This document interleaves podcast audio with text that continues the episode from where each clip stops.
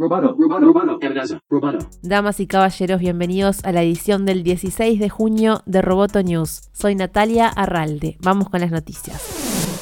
Apple contrató a un ex directivo de BMW para su proyecto de desarrollo del primer auto eléctrico de la compañía. Ulrich Kranz, que luego de su paso por BMW cofundó y dirigió la startup de vehículos eléctricos Canoo, trabajará en el denominado proyecto Titan bajo las órdenes de Doug Field proveniente de Tesla. Apple planea producir su propio coche eléctrico desde 2014. Al principio, el proyecto Titan era una minivan eléctrica. Luego se convirtió en una plataforma de inteligencia y autonomía para fabricantes de autos eléctricos y ahora vuelve a convertirse en un automóvil eléctrico propio de Apple. Oficialmente no ha existido ningún anuncio y no se sabe quién fabricaría el auto. Según The Verge, la compañía habló con los fabricantes de Kia y de Hyundai para la producción de vehículos, pero ambas empresas habrían rechazado la oferta. Tampoco se sabe mucho sobre una posible fecha de lanzamiento. Apple no ha publicado ningún pronóstico oficial, pero según el analista Ming-Chi Kuo, la posibilidad de fecha de lanzamiento podría suceder solo después de 2028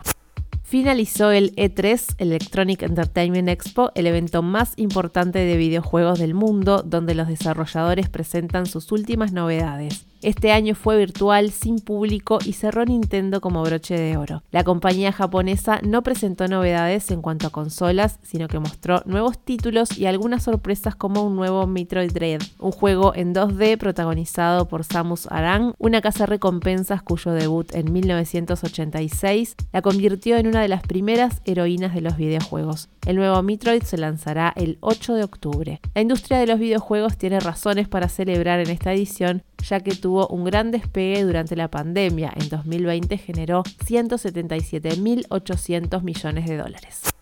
Facebook lanzó Textile una herramienta que imita la caligrafía de una persona y es el primer algoritmo de inteligencia artificial autosupervisado capaz de sustituir texto tanto de imágenes del mundo real como de la escritura a mano utilizando solo una palabra. El sistema funciona de forma similar a las herramientas de procesamiento de palabras, pero se aplica también a la estética de la caligrafía y el texto. A diferencia de otros mecanismos que definen parámetros muy específicos, TextileBrush emplea enfoque diferente que desvincula el contenido del texto de la apariencia. Si bien la mayoría de los sistemas de inteligencia artificial pueden hacer esto para tareas muy específicas, construir un sistema de inteligencia artificial que sea lo suficientemente flexible como para comprender matices tanto del texto en escenas del mundo real como de la escritura a mano es un desafío mucho más difícil.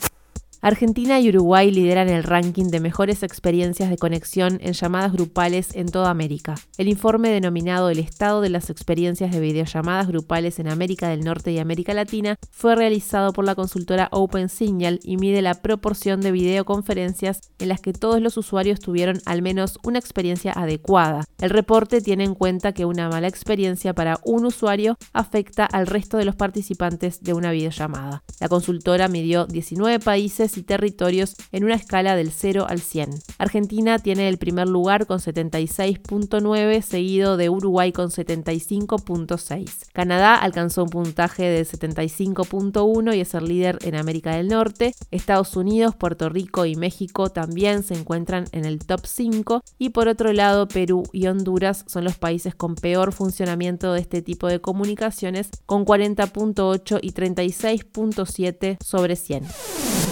Roboto News es parte de Dovcast. Te invitamos a seguirnos en www.amenazaroboto.com, arroba amenazaroboto y facebook.com barra amenazaroboto. Roboto News, periodismo, tech.